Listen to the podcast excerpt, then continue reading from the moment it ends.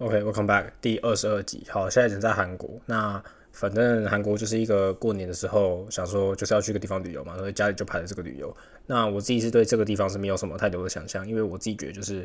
呃，我我刚下飞机，反正就是偏冷嘛，就气温是很低。但是说实在的，以体感温度来说，我自己觉得没有前一阵子香港的七八度寒流那么冷。因为香港的冷就是那种很湿冷的那种，然后还下雨，所以香港冷就真的超冷。就在家里，我可能还要就是把窗户都紧闭，我才不会睡不着或觉得太冷状况。再来这个地方，我自己觉得身体的感觉就是跟在香港七八度差不多。所以我在这，我本来想说我在韩国的话，我就一定要戴个围巾啊什么的，结果发现根本就不用，就是完全就是香港和韩流的穿着那样就好。只是我自己觉得，就是如果手放在外面的话，会冷的很快。那我这个人就是很需要手是一直在。很温暖的状况，所以那时候在香港的寒流的时候，我自己就会去拿热水去冲我的手，或者是就是我要泡个茶什么的，就可以去有一个热源去让我的手是维持在一个温度之上。因为我自己平常就是很需要打字嘛，废话，CS 学生就一定要打字，或者是你要是做什么作业，基本上都是打字为主。因为我现在很少在写字的，但是打字是一个很必要的事情。那大家就是知道，就是如果说你的手温度不够高的话，或者手温度太低的时候，你的手指灵活性就会变低。那你打字就会打起来没那么顺，所以这个是我自己在韩国遇到的一个小小状况之一。但是目前为止我来这个地方，我觉得就感觉都还不错。那我第一个晚上是自己先住嘛，然后我隔天之后，我明天才会搬到拉到另外一个很靠近首尔车站的地方。那我今天是住 COEX 附近，那 COEX 这个地方呢，就是算是一个我自己觉得稍微比较边缘偏远的一个地方。那我自己觉得我现在住的这个饭店，就我觉得算超值的，就是我这个房间就是一个二十二平方公尺的房间。然后它价格是，其实我一开始订的时候是两千两百块，但我觉得这间饭店可能好像没有什么人订，所以我在前三天要来首尔之前，我又上去 Agoda 看了一次这个家饭店的价格，发现它降成一千八，那我就马上取消这重订，因为就但就是可以有个 arbitrage 嘛，所以我自己觉得这个房间是非常划算的，因为这个大小来说，还有这个方便性，在台北他可能要收你四五千，在这个时间点来说的话。然后这个地方它又离一个地铁站比较近，所以我明天虽然我有两个行李箱，但是我明天应该还是会坐行李，拉着行李，然后搭着地铁回去首尔车站，因为我这两个饭店都是在呃捷运站附近的，所以状况就是这样子。那不是说这次来首尔比较没有什么计划嘛？所以我自己觉得就是一个异地办公。那我其实也不是第一次做这件事情的，就是我自己觉得，呃，我现在不是一个很适合，就是好，我今天去某个地方旅游，我要有超多行程去玩那种。就是如果说今天大家去日本玩，可能才去去去看一些。呃，景啊，去滑雪啊，什么之类的，可能就是很多事情要做。但对我来说，就是我觉得生活过下去的那个样子，是我就我会希望我的生活是一直有在持续在往前进的。就是我明我每一天都有一些新的事情要做，也不是说新的事情，就是可能前几天没有做完的事情，或者是一个一直 ongoing 的 task。那我这次如果来首尔的时候，我就可以再用一个比较轻松的心情去处理这些问题。例如说，我知道这个。呃，从明天开始礼拜五，虽然说呃，officially 来说，明天早上礼拜五我是还有一堂课没有要上，没有错啦。但是因为那堂课说实在，就是呃，你说自己读跟你去上那个课，其实我自己觉得是差，效果是差不多的。那我不知道为什么他开始那一堂课不不开始 put recording 的，总之这个不是重点，反正就是就是还是有些课要上这样子。那我自己对于现在的想法就是，呃，如果说我能找到一个比较轻松的地方，然后一个比较舒适的环境，让我可以呃静下心来去。把一些课业以外的事情完成。虽然我自己觉得目前课业上来说，并没有到很繁忙，就是我一直说纯粹你要把六堂课学好，没有就是心无旁骛的把六堂课学好，我自己觉得难度是不是套太高的？因为说实在的，除非你有很多 due，除非你每个礼拜都有 quiz，不然我自己觉得你不会有一个一直需要有一个进度的压力。所以相对来说，我自己觉得那种什么 TA 的工作啊，或者是你有什么在找工作，其他的那种 side hustles 是。比一堂课还更累人的，所以我自己觉得单独六堂课，像我要写什么作业啊，其实我都很快就写好这样子。所以今这学期的感觉有点像是我二零二一 Sem One 那个时候的感觉这样子。但是我觉得，我觉得还有一些 side project 要做。虽然说我自己觉得现在 side project 剩下最后一个 item，那个 item 就算做完了，我也只是把现在式改成过去式而已。所以说实在的，对我的履历影响并不大。但是，而且我现在很多东西都已经投完了嘛，所以说实在的，我先把这个项目改好之后，我到底这一份改好的履历可以拿去再投什么地方？所以就是履历本身上有没有也没有什么变动，再加上我也没有什么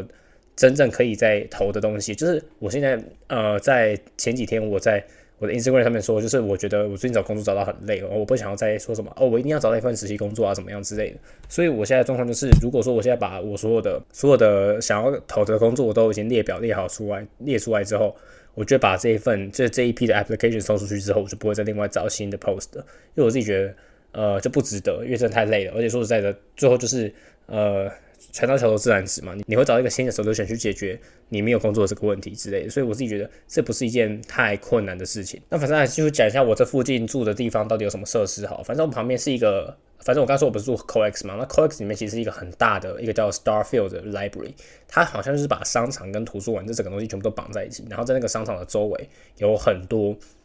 呃，小小的商店啊，不管是餐厅，然后是咖啡厅啊什么的，但是它全部都在一个建筑里面哦。然后它建筑的中心的本体，它是一个图书馆。所以说实在的，如果说明天照正常情况下，应该它是所有东西会都开，所以我可以去那边吃个什么早午餐啊，吃午餐之类的。反正就是有很多选择，然后我也可以在那边选择，呃，去读我自己要读的东西。但问题是，明天开始也是他们的国定假日，而且是他们很重要的国定假日，因为像是就是它也是跟着农历春节一起放的嘛，所以。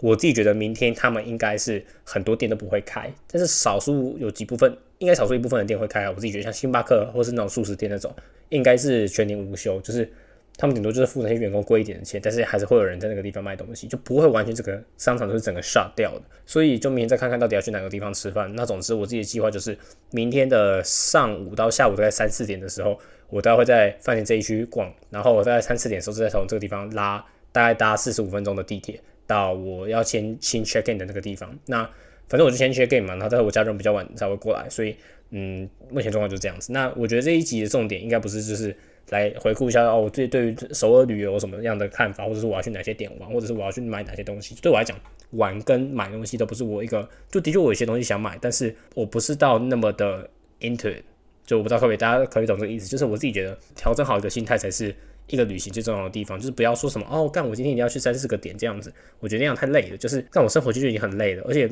从香港这个地方搬过来，就是要一个，这因为像是这个是一个 buffer，就正是你在回台湾之前，你会有一个 buffer 存在。那我自己觉得异地办公是在一个饭店里面去做自己想做的事情都一样的。像我上次在澳门，我也是在饭店里面录音，那我只是在首尔，我也在首尔的饭店里面录音，所以我觉得呃概念上是一样。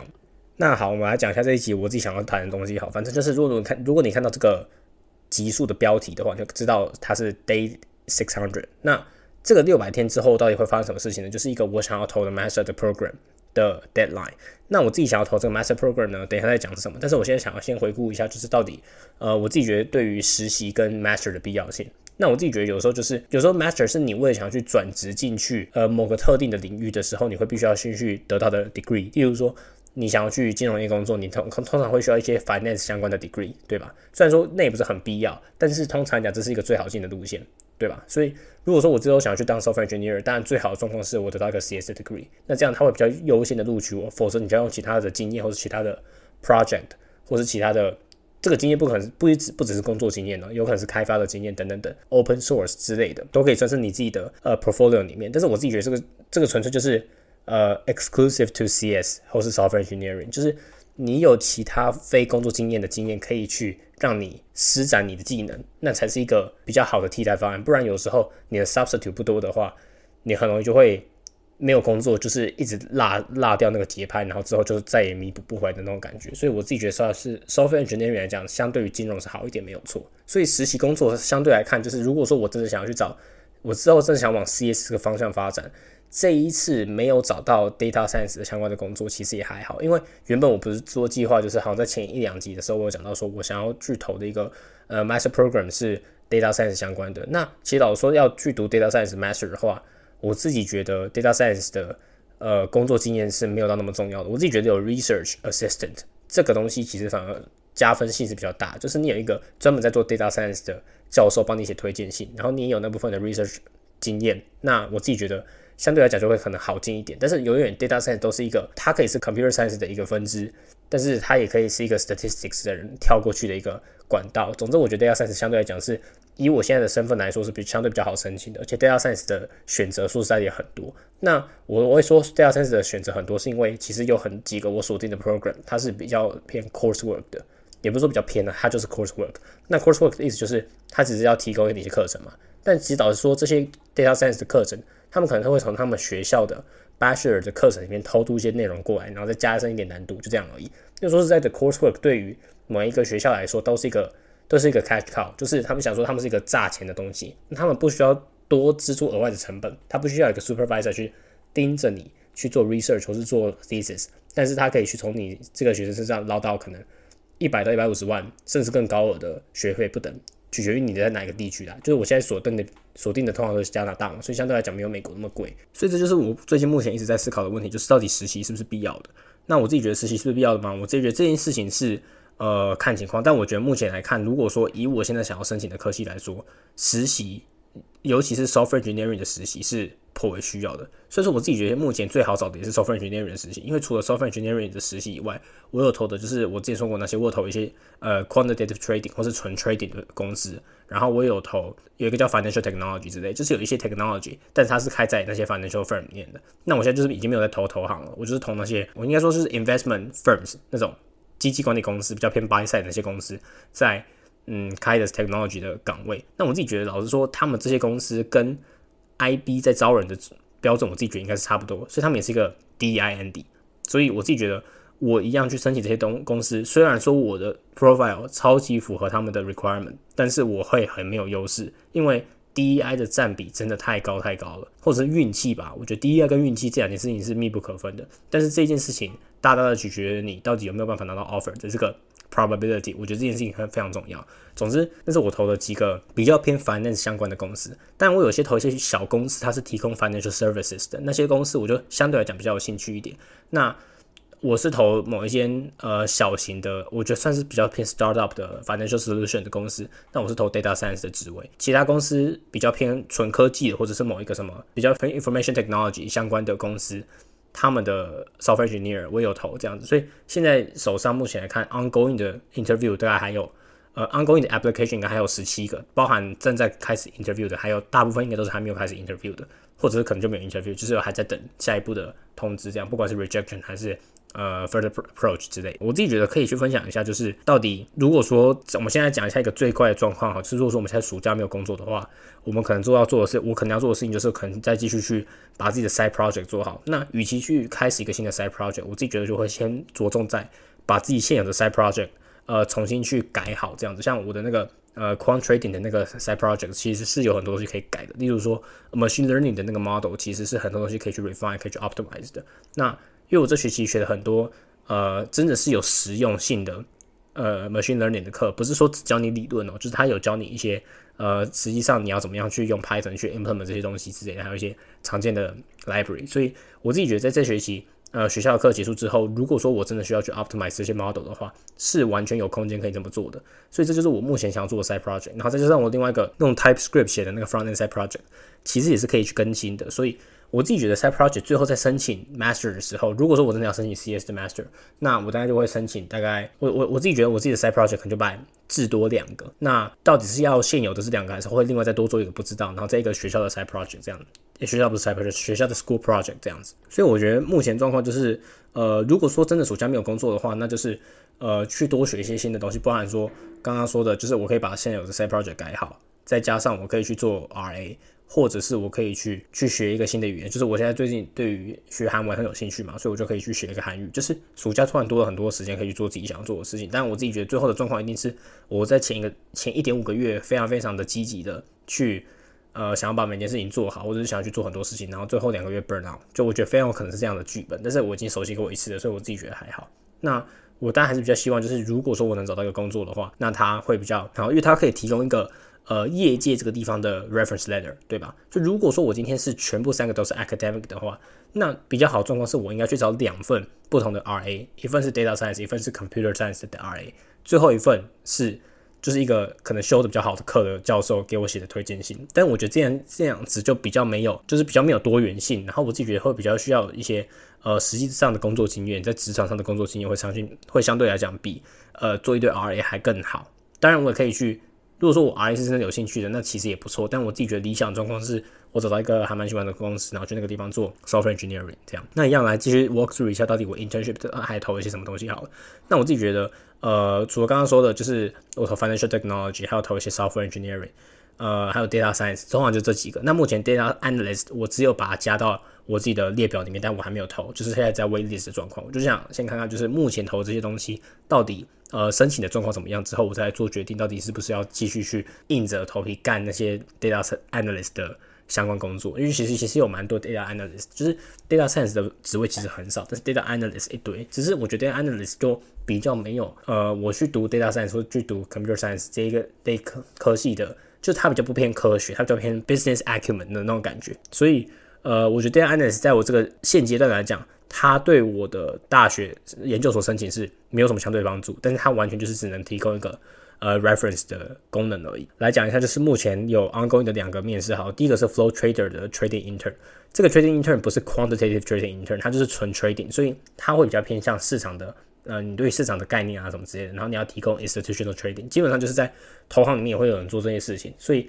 你要做的事情基本上就是，呃，你会跟一些 quant research 合作，然后去 implement 那些 strategies，所以他们会做一些 proprietary trading，就 trade 他们自己的资金，他们也会提供 institutional trading，就是那些投行里面大部分人在做的事情，那些投行的 trading desk 就是去给 buy 在一些 quote 的那种概念。所以，呃，我在 Flow Trader 面的第一轮面试是一个 HR interview，那轮 HR interview 的 technical 程度已经胜过于 Morgan Stanley Software Engineering 的 technical interview 的 technical 程度。Morgan Stanley 的 technical interview 是超级超级水的。总之，现在讲一下，就是呃，Flow Trader 这一间公司到底问了我什么样的问题？就是他问了很多 ETF 相关的问题，包含 ETF 到底是什么，怎么解释一个 ETF 给一个五岁小孩听，然后。如果说我今天有一个 ETF，假如说，假如说我今天跟你讲说，今天有一份 ETF，它包含了三只股票，苹果、腾讯跟三星。那这三只股票，身为一个呃，在这间公司里面工作的 trader 来说，这间这个 ETF 呈现在你面前之后，你会有什么样的 thought process？就是你到底会思考什么样的事情？然后 ETF hedging，或者是你还会讲一些 ETF 的呃 creation redemption 的机制，包含你讲到他们是一个很大的 authorized participant，可以去制造跟呃，就是你可以去制造或者是销毁一些 ETF units 的一些相关的，就是背后的那些 mechanism 到底怎么样让那个 ETF 去运作啊，还有它的管理相关之类的，还有怎么样提供 ETF 一个流动性，就是有关于在这间公司你要身为一个 ETF 的或是一个 market maker，到底你会需要知道什么东西？就是他们也考了很多 market making 的东西，所以我才觉得这个其实已经算是很 technical 的东西，但是我不知道是不是我有过到下一轮，我自己觉得应该没有过到下一轮。因为他们跟我说这个礼拜会跟我讲通知，到目前为止每次我都没有收到任何的回复。那就是有关于呃 Flow Trader，那这一个 Flow Trader 我应该会下礼拜再发一份 email 去问他们的 HR 说到底目前状况怎么样。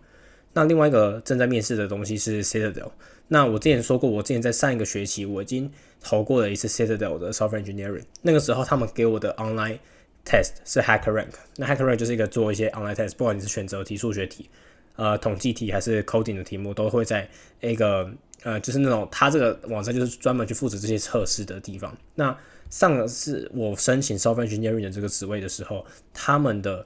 online coding test 是六十四分钟，叫你写两题 l e code hard，一题是 dynamic programming，一题是 graph，所以这两题真的是超难，所以我最后就没有过。应该说，我有过一些 test case，但是老实说，这些题目就是你没有过全部的 test case，就等于没过，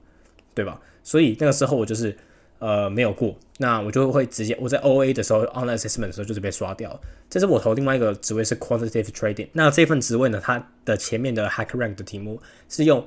你要用非常快的速度去算出呃十五题有关几率或者是期望值的题目。那你的时间是三十分钟。那它的这些期望值题目，说实在的，有些是相对简单的。例如说，假如说我今天开的今天有扑克牌嘛，那你一副五十二张扑克牌里面，我知道我已经开了两张 queen。跟一张 king，那请问一下，king 在之后的开牌的过程中，king 比 queen 还更快开完的几率是多少？这种相对来讲就是学校就是高中的基很基本的几率题目，但他会考一些期望值的题目，例如说，今天有两个呃 independent 的 random variable，那一个是两个都是 uniform 零到二，那请问一下他们 absolute difference 的期望值是多少？就你会需要一些，你会需要很快速的用一些微积分把这些东西算出来，或者是你要直接去网络上找答案。那又有一些相对来讲比较，呃，就是完全就是看到某一个 theorem 的题目，就是像他会考一次什么 coupons collector 的题目，类似类似这种概念。但是那个题数我自己觉得我在对只有大大概对十题吧，十题十五题里面大概对十题，所以我原本以为不会到下一轮。然后他们的动作超快，就是我因为他们的那边 recruiter 都是用纽约那边的 recruiter 去联系的，所以我这个地方就是我白天做完，隔一天就是同一天，应该说日历日日上是同一天，他们早上起床之后就马上看到我的结果，他们就马上去联络我下一步。那我就是有过第一轮，就是那个 online testing 嘛，所以他现在都知道，就联络我到下一步，就是他要做一个 technical interview。然后他那个 technical interview，他们是说包含的 math、呃 probability 跟 statistics，还会考你一些 brain teaser，然后会考你一些 technical，就会问你说你做你之前的呃 past experience 是什么，然后你在做的 project 是什么，就是你不能有完全，你不可能是完全没有 past experience，又没有完全没有 past project，然后就直接来做这件事情。那最后一个他会考一些 code 呃 programming 的题目，虽然我不知道他们实际上到底是怎么样去运作，还是怎么样去排呃这些东西的。总之，我自己觉得我最烂的部分就是 experience 跟 project。说实在，那些东西都很水，真的没有做出什么样的东西来。那如果你要硬考我 probability 或者是统计或者是数学，那就看我学校学的好不好，或者还记得多少。像那些 linear algebra 的东西，我其实很多东西都忘记了。但是 probability 因为精算一直在用，所以是说多多少少还是会有在用一点这样子。那那 programming 就是我平常就在练 l e code，就这样，没有什么其他新的东西了。所以这就是呃 c i t a d e l 下一轮的面试过程，但我还没有面。那他们叫我面的时间是二月十五号美东时间四点十五分下午，他们一定要在美股盘后才能开始面这个东西。所以对于我这个亚洲时区来讲，加八的时区是五点十五早上 AM，所以超累。所以那一天就是还要早起去做这件事情。那大概就是最近还有在，就是最近有在投的东西，在就这些。那目前有就也没有多少次开始，就是我倒也不知道，就是我我其实密集的投的时间大概是在一月底二月初的时候。那现在很多东西都还没有开始，我不知道是因为大家都跑去放假还是怎么样。总之，就很多的申请，我自己觉得干我自我这个工作绝对不可能是完全没有面试机会的，因为我的整个 profile 是完全贴着他的。呃，requirement 在走，就是你要你这些 data science 的人，你要会 Python，你要会 SQL，拜托这个东西就是我平常都在用的东西啊。我我尤其是我这个第二个 side project，就是我的这个第二个 side project，完全就是用 SQL 跟 Python 在做的东西，所以我完全不知道到底怎么可能是没有面试机会的。就老实说，有面试机会我就很开心了，但是有些工作就是我很不理解为什么我连面试机会都没有。我自己觉得唯一可能就是他那个工作职缺就是开在那边，然后实际上根本没有人在找的。唯一可能就那样，但是我想不到其他可能的。好，来讲一下，就是目前看的一些 master 的 program 好，上一次有讲到，就是呃 master program 的话，通常来讲，呃，我上次看的一个职位叫也一，我上次看的一个 program 叫做呃 master of data science and artificial intelligence。后来发现 Waterloo 的那个职那个 program 被人家说就是一个圈钱的 program，因为它就是呃把一些 bachelor 的课偷渡过去，所以。然后你有你又没有办法在学校里面 finance 这一个 program，因为有一些其他的，像我后来有看到另外两个是 master of mathematics，然后一个是 data science，一个是 computer science。那这两个方案就是你可以在学校做 TA 去弥去补你自己的，它不仅是学费相对来讲比较便宜哦，它还可以去选择做 TA 把你的学费补起来。然后如果我去做 CS 那个 program 的话，我还可以去选择 co-op。那 co-op 我之前在前面几处有介绍过，就是它是个台加拿大独特的呃学习制度，基本上就是你可以去。呃，选择一两个学期，然后去职场里面工作，然后职场里面工作你就会有薪水嘛，所以你就可以去补你的 master 的学费。那如果说我自己觉得我最后选择是去读 data science 跟这些 computer science 的 co-op 的话，那我最后一定是可以呃几乎是净支出是零的状况去得到这个 master degree。当然就是我要去我要去工作嘛，那我要去工作，我要去做可能 research assistant，我要去做 TA 之类的。但是这两个 program 相对于我刚才说一开始说的那个 Master of Data Science and Artificial Intelligence 的那个学位来说，它是需要做 research 或是 thesis 的。那 thesis 跟 research 我自己的理解就是 research 它的篇幅比较短，所以你不需要做那么多。但是 thesis 它可能是动辄到一百页以上的，我自己觉得我自己就没有那么有兴趣的去写出那么长的 thesis。所以目前的结论就是我可能会去投我自己首要目标就是我刚才说。倒数六百天，我想要投的那个 program 其实就是 Waterloo 的 CS。那我会想要选择在二零二六的五月入学，它的呃申请的截止日是二零二五的十月一号。那如果说真的不行的话，我就去投 Data Science，Data Science 可能就是呃九月一号才入学这样子。那我同时还有另外一件还有在看的就是呃新加坡的 Data Science，但是新加坡 Data Science 相对来讲就没有 Waterloo 的那么诱人。那因为很多原因嘛，就是原本说我要去加拿大读书的主要原因就是因为呃我想要去走移民的这个工作，然后最后在北美工作，就我自己想要去做做这件事情。那新加坡的移民政策相对来讲比新加拿大难很多，再加上我自己觉得在新加坡遇到问题。就是我在香港遇到的问题，因为本质上来讲，香港跟新加坡就是类似的都市，他们都是一个金融都市。那你要在这两个结构相近的都市里面找工作，我觉得最后遇到的问题是一样。就唯一像新加坡现在在我心中可以胜过香港，就是它的市居度远高过于香港。但所有现在香港可能在求职面上或者是在读书上遇到的问题，到最后可能新加坡也会有。虽然说新加坡的 NUS 的 computing